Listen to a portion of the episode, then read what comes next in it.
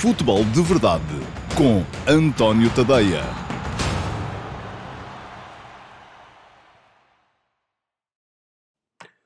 Ora então, olá a todos, muito bom dia. Sejam muito bem-vindos à edição número 76 do Futebol de Verdade para a temporada de 2023-2024. Hoje é terça-feira, é dia, salvo erro, deixem-me cá ver se não me estou a enganar.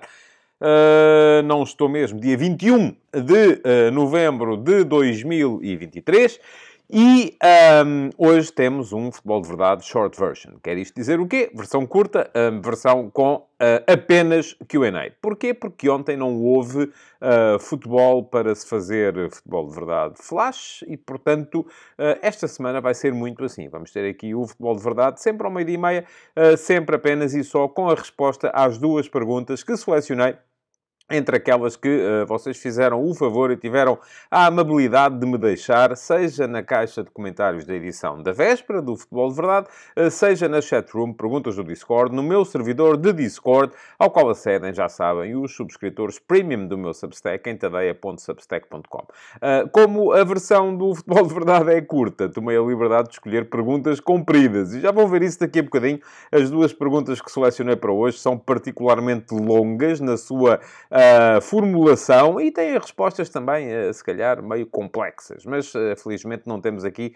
limite de tempo e vou tentar ser o mais breve possível nas respostas que der, mas não deixando de ser o mais completo que for capaz para responder de forma devida às perguntas que fizeram o favor de me deixar. Entretanto, Deixem-me dizer-vos que, uh, se quiserem fazer-me já o favor de deixar o like na emissão de hoje do Futebol de Verdade, o like é sempre bem-vindo, porque favorece o programa no algoritmo, para que ele possa aparecer a mais gente. Já agora, uh, aproveito que o, fa o, facto de o programa de hoje ser mais curto, para vos deixar aqui, uh, mais uma vez, o meu pedido de que tragam gente para esta comunidade. Há muita gente que não sabe que existe o Futebol de Verdade e, portanto, aquilo que vocês podem fazer para manter este projeto vivo, e este é um projeto absolutamente gratuito para o utilizador, uh, é um, divulgarem-no, é trazerem gente para aqui, é partilharem, uh, é enviarem links aos vossos amigos que gostam de discutir futebol de verdade. Não é aquela treta de andarmos para aqui a dizer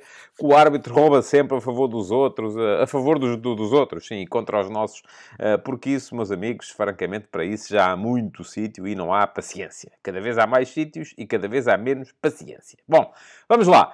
Vamos às perguntas para hoje. Um, já vos pedi para deixarem o vosso like. Sugiro também que se inscrevam no canal e fica aqui o link para poderem fazê-lo. Basta clicarem em cima do botão que diz inscreve-te aqui. Isso faz com que passem a fazer parte da comunidade. Já sabem, divulguem, partilhem, mandem por WhatsApp o link, mandem por WhatsApp a sugestão para os vossos amigos, por WhatsApp, por e-mail, nas vossas redes sociais, o que quiserem, é tudo bem-vindo. Uh, e aproveito também para vos sugerir que cliquem em cima do sino, que é para ativarem as notificações e passarem a ser avisados sempre que houver novos conteúdos aqui no meu canal. Hoje vamos ter uh, Futebol de Verdade Report, com a segunda parte uh, do, da análise estatística ao primeiro terço da Liga. Hoje vou centrar-me nas contribuições individuais. Vamos perceber quem são os melhores jogadores em cada um dos parâmetros que verdadeiramente contam.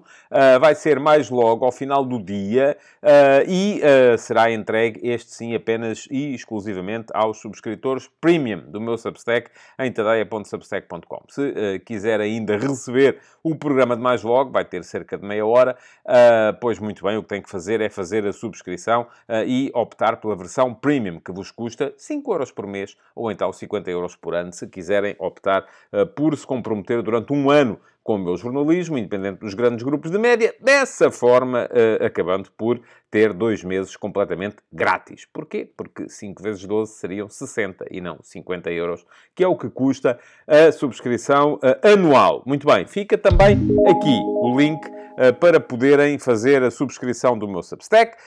E com isto já tiramos do caminho as duas coisinhas que eu tenho sempre que vos dizer e que, de certa forma, justificam o tempo que eu invisto uh, no futebol de verdade e na possibilidade de continuar a fazer chegar até vós o futebol de verdade de forma absolutamente gratuita. porquê? Porque isto, para mim, já o expliquei aqui algumas vezes, é também marketing para aquilo onde eu, de facto, gasto mais horas de trabalho, que é no meu Substack, tadeia.substack.com. Se não puderem fazer a subscrição uh, premium, façam-a gratuita, pelo menos, porque isso já vos garante que recebem uh, pelo menos o primeiro parágrafo de todos os textos e uh, que recebem também uh, o último passe, que é a minha crónica diária, que sai todos os dias de manhã, de segunda a sexta-feira, com a minha reflexão sobre a atualidade do futebol nacional e internacional. E o último passe é gratuito, é para toda a gente. E já vamos falar um bocadinho sobre ele também lá mais à frente. Agora, vamos então ao Q&A para hoje. Futebol de Verdade com António Tadeia.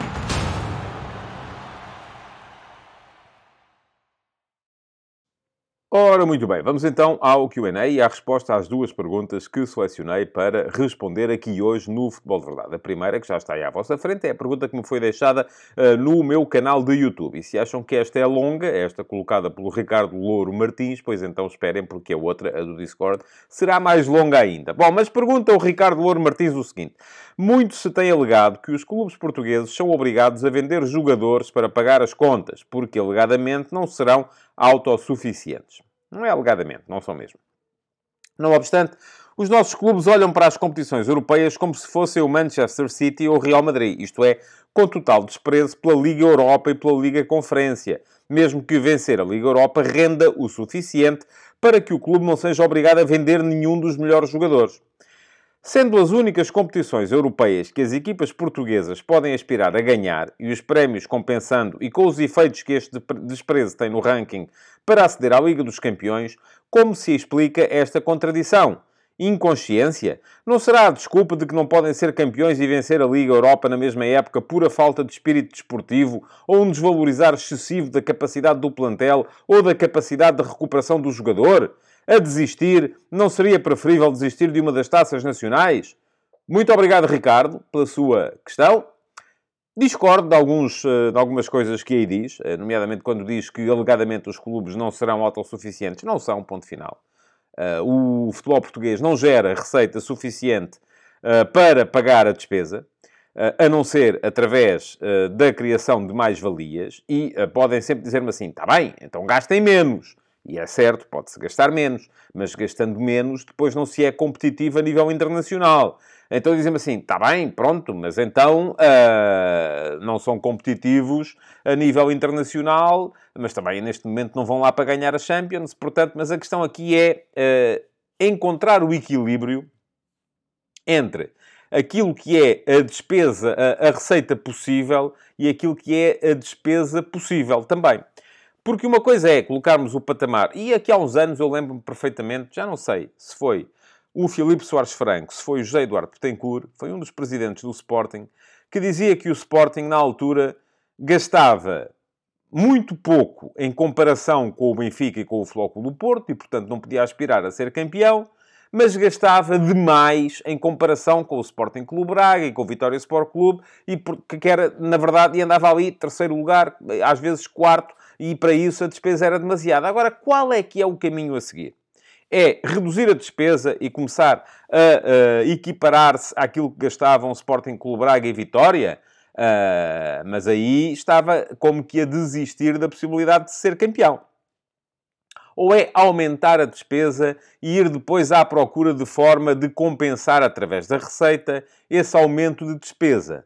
Uh, lutando por títulos, mas assumindo logo à partida que vai precisar de, uh, de certa forma, e desculpem lá estas coisas, uh, agora queria olhar aqui para a pergunta outra vez e, entretanto, o telemóvel bloqueou, onde eu tinha a pergunta. Pronto, tenho que fazer aqui o Face ID. Desculpem lá. Uh, portanto, ou é aumentar uh, as duas coisas e, e, encontrar depois a maneira correta para compensar. Aquilo que tem sido feito pelos clubes portugueses de topo tem sido esta segunda possibilidade. Isto é, aumentam a despesa porque querem ser competitivos, porque senão estão sempre no limiar. Vamos lá ver. Eles até podem ter uma, uma operação financeiramente equilibrada, mas basta haver um que resolve atingir esse equilíbrio mais acima, num patamar superior, contratando, aumentando a despesa, aumentando a receita através da criação de mais-valias, para andar na Liga dos Campeões, recebendo dinheiro da Liga dos Campeões. E a diferença é muito grande, atenção, deixe-me que lhe diga. Eh, eu não tenho de todo a certeza, aliás, tenho, eh, que ganhar a Liga Europa não chega para uh, compensar o prejuízo. Não chega. Uh, dá mais dinheiro passar a fase de grupos da Liga dos Campeões do que ganhar a Liga Europa. E isto é, uma, é, uma, é um desequilíbrio que a UEFA, do meu ponto de vista, devia uh, uh, contrariar e devia corrigir. Mas neste momento é assim que é. Portanto, para um clube português, entre apostar tudo para ser campeão nacional ou ficar em segundo lugar, garantir que entra na Liga dos Campeões uh, e ou apostar um bocadinho menos na frente interna para continuar na Liga Europa e vamos lá ver, ganhar a Liga Europa garante a entrada na Liga dos Campeões. Mas eu acho que, apesar de tudo, é muito mais difícil ganhar a Liga Europa do que ficar numa das duas primeiras posições do Campeonato Português. Os adversários são, para ganhar a Liga Europa, este ano, uh, o, o, Sporting, ou o uh, Benfica e o Sporting Clube Braga, que eu estou convencido que ainda têm boas possibilidades de ir lá parar. Aliás, o Sporting Clube Braga ainda tem possibilidades até de continuar na Liga dos Campeões, embora seja difícil. O Flóculo do Porto espero que continue na Liga dos Campeões, uh, mas uh, o Sporting, o Benfica e o Sporting Clube Braga têm adversários muito mais poderosos e mais numerosos do que aqueles que uh, poderão ter pela frente para ficar numa das duas primeiras posições da Liga Portuguesa. E, portanto, acaba por ser, na perspectiva do objetivo atingível, mais racional apostar num dos dois primeiros lugares da Liga Portuguesa do que apostar na possibilidade de ganhar a Liga Europa. Uh, além de que, volto a dizer-lhe, ganhar a Liga Europa não garante a mesma receita do que garante passar a fase de grupos da Liga dos Campeões. Não é só entrar na Liga dos Campeões, é passar a fase de grupos. O objetivo é sempre um bocadinho esse. Depois, acho que tem razão numa coisa o Ricardo, quando diz que os nossos clubes uh, olham com desprezo para as competições europeias, uh, mas eu, eu vejo isso mais num segundo patamar. Ah, eu vejo isso mais no patamar de um Vitória, de um Aroca, de um, uh, uh, de um Passos de Ferreira, de um Santa Clara, equipas que lá andaram nas competições europeias ou nas pré-eliminatórias, de um Gil Vicente, de um Rio Ave, equipas que andaram por lá, mas que nunca levaram muito a sério a possibilidade de entrar, por exemplo, na fase de grupos da Liga Conferência. E aí eu acho que de facto há, uma, há um bocadinho o falar de barriga cheia, que é o vamos jogar a competição europeia, mas isto, enfim, Epá, é a Liga Conferência, não é para nós. Isto é para as equipas da Finlândia e da Macedónia e da Albânia. Nós, nós somos de Portugal, caramba. Somos do sexto campeão ao sétimo, agora campeonato da Europa. Não vamos estar aqui agora preocupados em jogar a Liga dos Pobrezinhos. Mas não, devíamos estar, até por aquilo que o Ricardo dizia muito bem, que depois há um reflexo evidente no ranking e na possibilidade de metermos equipas na Liga dos Campeões. Agora, também lhe digo que, ainda voltando à questão inicial, que eu acho que é fundamental, que é a do patamar em que se coloca o equilíbrio de receitas. Que não basta os nossos clubes. Vamos lá ver. Diz aqui o Ricardo, e eu uh, vou ler para. Mesmo que vencer a Liga Europa, renda o suficiente para que o clube não seja obrigado a vender nenhum dos seus melhores jogadores. Obrigado não é, mas acabará por vender sempre porque os jogadores querem. Ponto. E aqui a questão que se coloca é: já lhe disse, acho que vencer a Liga Europa não garante a mesma receita que garante a passar a fase de grupos na Liga dos Campeões. Portanto, mas a diferença não é assim tão grande. Pronto, até podemos dizer assim, ok, uh, isto em termos de números, de notas, acaba por ser, se calhar, quase ela por ela. Mas depois vamos à outra questão a seguir, que é, temos aqui o Porto, o Benfica, o Sporting, o Braga, a ganharem a Liga Europa. Receberam dinheirinho do bom, porque ganharam a Liga Europa. Até garantem a presença na Liga dos Campeões do ano seguinte porque ganharam a Liga Europa. Mas os jogadores que também ganharam a Liga Europa começam a ter mercado. E depois dizem assim: está bem, mas eu quero é ir para a Inglaterra, eu quero é ir para a Espanha, eu quero é ir para a Alemanha, eu quero é ir para a Itália. Eu quero ir, não é só ganhar mais dinheiro, uh, quero ir para um campeonato que tenha outra visibilidade. E a gente diz-lhes assim, Epá, mas nós temos aqui um plano a 10 anos e eles dizem, está bem, mas daqui a 10 anos eu já não jogo, quero lá saber, do plano a 10 anos. Eu quero ir embora. E, e depois o jogador não renova contrato. E se o jogador não renova contrato, depois há o risco de ele sair a custo zero. Portanto, tudo isto tem que ser muito bem equilibrado. Tudo isto tem que ser muito bem calibrado. Uh, e não é líquido uh, que uh, ganhar a Liga Europa garanta a manutenção dos jogadores. E já perdi outra vez Uh, uh, aqui, bom, já cá está. Isto dos telemóveis bloquearem é um aborrecimento. Temos que acabar com isto. Mas estava a dizer, não, não há aqui esta garantia. Portanto, uh, é muito por isso também que os clubes colocam o patamar lá em cima e não cá em baixo, naquela ideia, ok, vamos ser equilibrados e eventualmente até conseguiremos bons resultados uh, e podemos manter os jogadores. Mas não podemos, porque os jogadores querem ir embora. Portanto, os clubes entraram num, no patamar superior, que é o patamar vamos gastar mais, uh, assumindo que a seguir vamos ter de vender. E vamos ter de vender não é só porque precisamos para as nossas contas, é porque os jogadores também querem ser vendidos. Os jogadores querem ir para outros patamares. E nós queremos aqui um sistema de meritocracia em que isto é o ideal. Quer dizer, o, o que é mau é o, é o clube perder o controle total da situação e todos os anos vender 3, 4, 5 jogadores porque eles querem ir embora. Não, calma aí. Não é isso que eu estou a dizer que eu estou a dizer é que numa solução ideal, numa situação ideal, um clube português coloca o patamar da despesa e da receita um bocadinho, o patamar da despesa um bocadinho acima do que lhe garantem as receitas ordinárias, porque já está a contar com as receitas extraordinárias, as mais-valias provenientes das transferências, mas de uma maneira equilibrada que lhe permita todos os anos estabelecer aqui o tal sistema de meritocracia em que há um jogador que tem o direito a ir embora. E se for feito isto assim, uh, esse jogador que vai embora, não só o poder negocial do clube que vende é muito maior. Se o clube aqui uh, decidir todos os anos eu deixo sair um, uh, tem um poder negocial que, pode, que, lhe permitirá dizer não a algumas propostas. Se tiver propostas para vender três, já pode recusar duas. E isso vai fazer com que as propostas subam. E isso vai fazer com que aquela que o clube aceita seja uma proposta muito melhor. Portanto, melhora a posição negocial do clube no mercado, satisfaz os jogadores que percebem que há na mesma uma porta de saída. E não podemos ter aqui a ilusão de achar que os jogadores estão doidos para ficar cá o resto da vida. Não estão.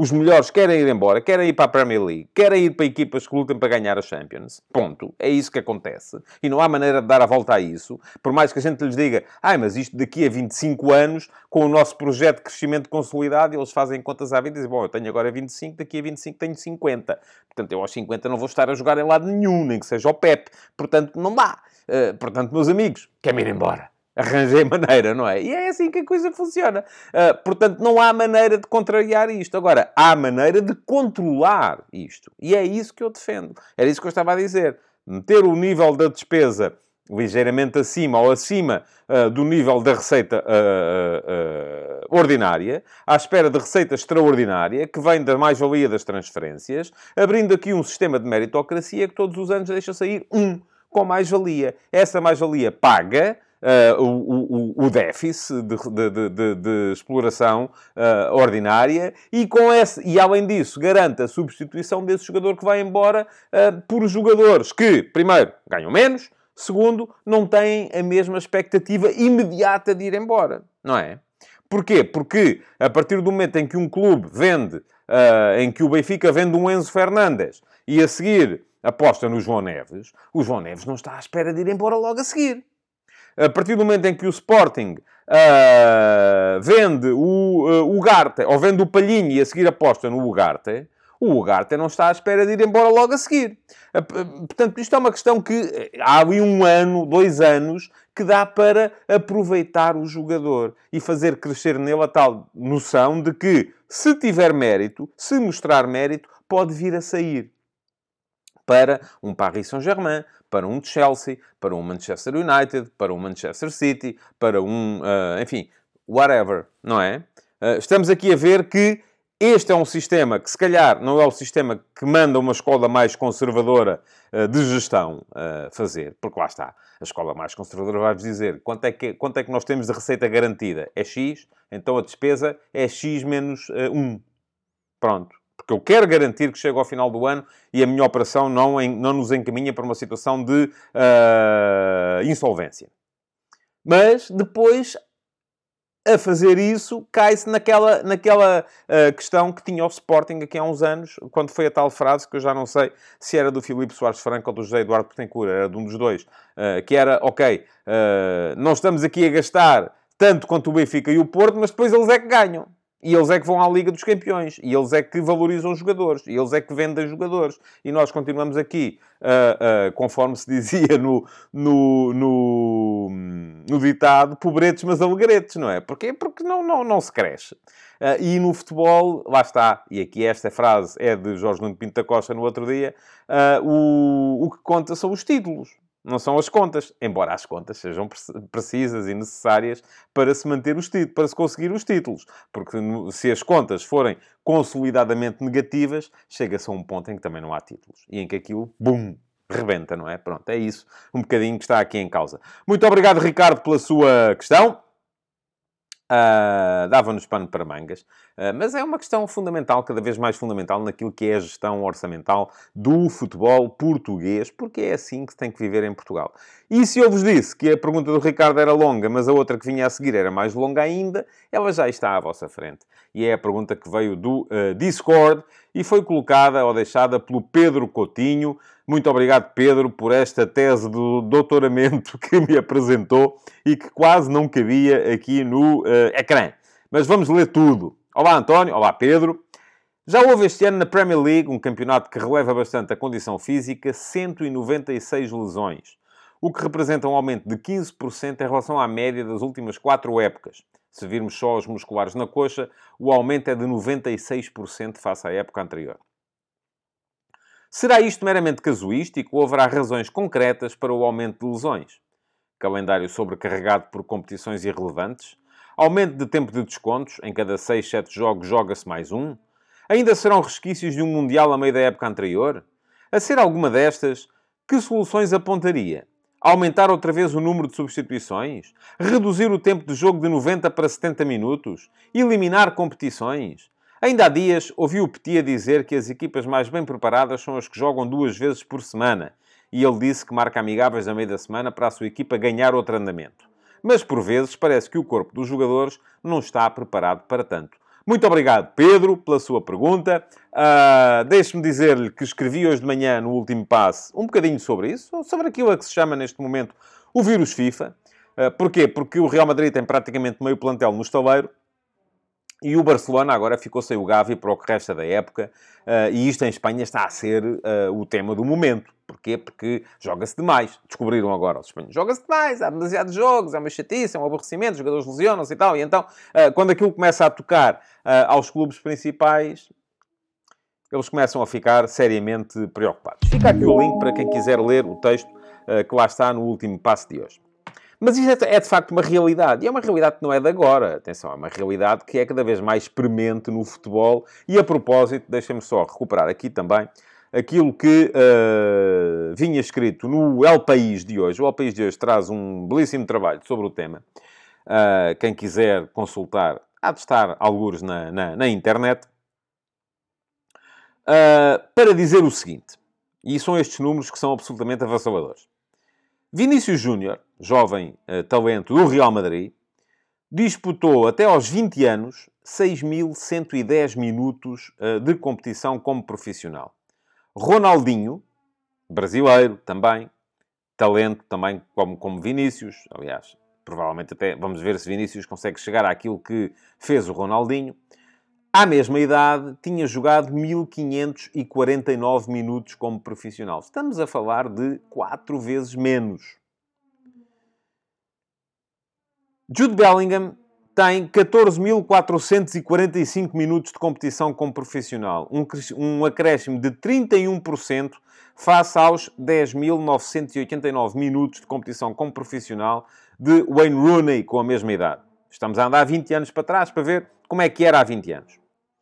Pedri, o, jo o, jovem do Barcelona, que fez 72 jogos na sua primeira temporada como jogador profissional, meus amigos. Foi uh, no ano em que ele fez 18 anos, começou a temporada com 17, acabou uh, com 18, uh, em 2020-21. Ele jogou pela seleção A, pela seleção de sub-21, pela seleção olímpica, fez o Campeonato da Europa, porque foi adiado por causa do Covid, fez os Jogos Olímpicos, fez a temporada toda no Barcelona, portanto, uma barbaridade. 72 jogos. Ainda hoje se diz que ele depois veio a pagar isso, esse excesso de esforço na primeira temporada ao mais alto nível, eh, porque daí para cá, em três épocas, duas épocas e meia, vamos lá, ainda só fez 70. Ainda lhe faltam dois para chegar aos 72. Em, em, duas épocas e meia não conseguiu fazer tantos jogos como fez na primeira. Porquê? Porque tem estado frequentemente lesionado. Uh, houve ali um excesso de esforço inicial. Mas pronto, voltemos aqui. Pedri tinha jogado 10.573 minutos, mais 25% do que Xavi Hernández, o treinador do Pedri hoje, que foi também uma jovem revelação do Barcelona no seu tempo, uh, e o Gavi, que agora se lesionou com uma uh, ruptura total uh, do ligamento cruzado anterior do joelho direito com afetação do menisco, portanto vai estar fora, fala-se em 10 meses. Ah, portanto, esta época para ele acabou. Vamos ver quando é que começa a próxima. Já não vai haver Campeonato da Europa, não vai haver Jogos Olímpicos, não vai haver nada.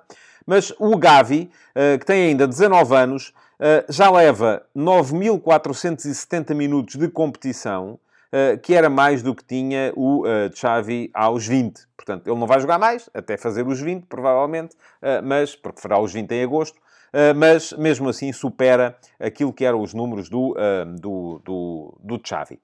Isto, meus amigos, é demais. Estamos a chegar todos à conclusão que é demais. E depois, é também no El País uh, que temos, eu agora perdi aqui a página, vou ter que a recuperar, desculpem lá, isto de estar a fazer as coisas no arame não é fácil. Um, há um estudo uh, que também é citado pelo uh, El País, do British Journal of Sports Medicine, portanto, o Jornal Britânico de Medicina Desportiva, uma equipa encabeçada por Alejandro López Valenciano, eh, da Universidade Miguel Hernández de Elche, em Espanha, que diz que a incidência das lesões no futebol profissional masculino é de 8,1 por cada mil horas de exposição.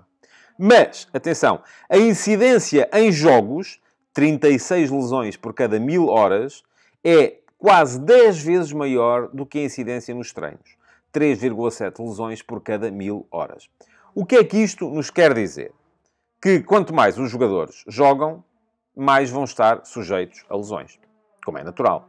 E neste momento os jogadores estão a jogar demais. E porquê é que os jogadores estão a jogar demais? Estão a jogar demais porque há uma pressão cada vez maior, lá está, isto depois encarna naquilo que uh, vinha a dizer há bocado, para que haja mais competições, mais receita, mais uh, exposição dos patrocinadores. Porquê? Porque para os patrocinadores, que são quem paga, para as operadoras de televisão, que são quem paga, eh, poderem fazer rentabilizar o seu investimento, é preciso haver mais jogos.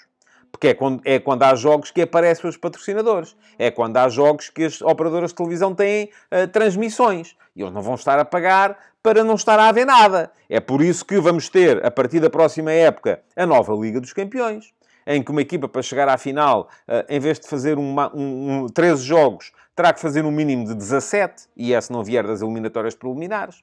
É por isso que vamos ter o Mundial de Clubes, eh, que em vez de ter os 7 clubes que participam neste momento, vai passar a ter 32. E, portanto, não só haverá mais jogadores envolvidos naquele, uh, naquela competição de meio de temporada, uh, como ainda por cima uh, vai haver mais jogos para se chegar a uma final. É por isso que cada vez mais, e há bocadinho na pergunta do Ricardo eu não respondi à questão se não, não, não faria mais sentido abdicar das taças nacionais, uh, em vez de abdicar das competições europeias. Claro que faz mais sentido, mas aí é uma questão também de uh, calendário, porque as taças nacionais, muito, grande parte delas, jogam-se agora, neste período, e neste período os jogadores, vamos a ver quantos titulares é que vão jogar pelo uh, Flóculo Porto, pelo Benfica, pelo Sporting, pelo Sporting Clube Braga, nos Jogos da Taça de Portugal deste próximo fim de semana. Se calhar não muitos, enquanto depois a fase decisiva das ligas europeias, da Liga Europa, vai-se jogar na altura em que se estão a decidir os campeonatos também, e aí há muito mais uh, atrofia de, de, de calendário. Portanto, uh, cada vez mais temos mais jogos. Uh, e aqui, a culpa de quem é? Eu acho que a culpa vai até ao nível dos próprios jogadores. Uh, e eu hoje de manhã escrevi um bocado sobre isso, porque é muito fácil a gente chegar aqui e dizer, é pá, a culpa é da UEFA e da FIFA. E é verdade, a UEFA e a FIFA andam ali a lutar uma com a outra, cada uma inventa uma competição nova para sobrepor à competição nova que a outra inventou. Para quê? Para controlar a distribuição da receita. Porque se eu criar a Liga dos Campeões, uh, vocês vão e criam o Mundial de Clubes. E aí passa a ver, porque somos nós que recebemos e distribuímos. E já se sabe, quem parte e reparte e não fica com a melhor parte, ou é tolo ou não tem arte. Portanto, a luta é muito essa. Começamos então, FIFA e UEFA. Mas depois chegamos aos clubes. E os clubes são inocentes nisto? Não, nem pouco mais ou menos. Primeiro, uh, porque, e ainda agora está a ser isso falado em Espanha, porque o Barcelona anda a queixar-se de os jogadores estarem sobrecarregados, porque o Barcelona tem um plantel uh, até um bocadinho mais exíguo. Mas o Barcelona, quando for interrompida a Liga Espanhola na, para o Natal, vai fazer uma digressão aos Estados Unidos porque tem um jogo em Dallas com o América do México. Cachê, dinheiro. Precisavam de ir? Não. Não precisavam de ir. Então, se andam sobrecarregados, vão para os Estados Unidos jogar quando é a pausa de Natal. Não faz sentido. E depois vamos mais abaixo, vamos aos próprios treinadores, que olham para os jogos e dizem: não, não, eu tenho que pôr sempre os melhores porque eu tenho que ganhar. Este jogo é para ganhar, tenho que jogar com os melhores. Não faria mais sentido rodarem mais, fazerem mais rotatividade, perceberem através dos seus departamentos clínicos eh, quais são os jogadores que estão ali mesmo no limite do risco de lesão, e já se ouve falar no futebol português do chamado índice lesional pelo menos há 10 anos uh, e percebe-se quem são os jogadores que, se jogarem, estão em risco de se lesionarem e, portanto, é melhor não jogarem? Sim, mas depois há outra questão. Está bem, mas se ele não joga, se eu sou treinador do Real Madrid e não ponho a jogar o Bellingham ou o Vini Júnior, se calhar vê o patrocinador e diz assim: é pá, eu não paguei para ver o, o, o para ver jogar o, os suplentes. Eu paguei para ver jogar as estrelas. Eu paguei para ter as estrelas aqui no momento que eu estou. Eu, eu paguei as transmissões desportivas para ter as estrelas em campo, não é para ter os, os suplentes. Não, esqueçam lá isso. Portanto, aí também há uma pressão uh, que os, à qual os treinadores deviam ser. Mas até eu depois chego ao ponto dos jogadores.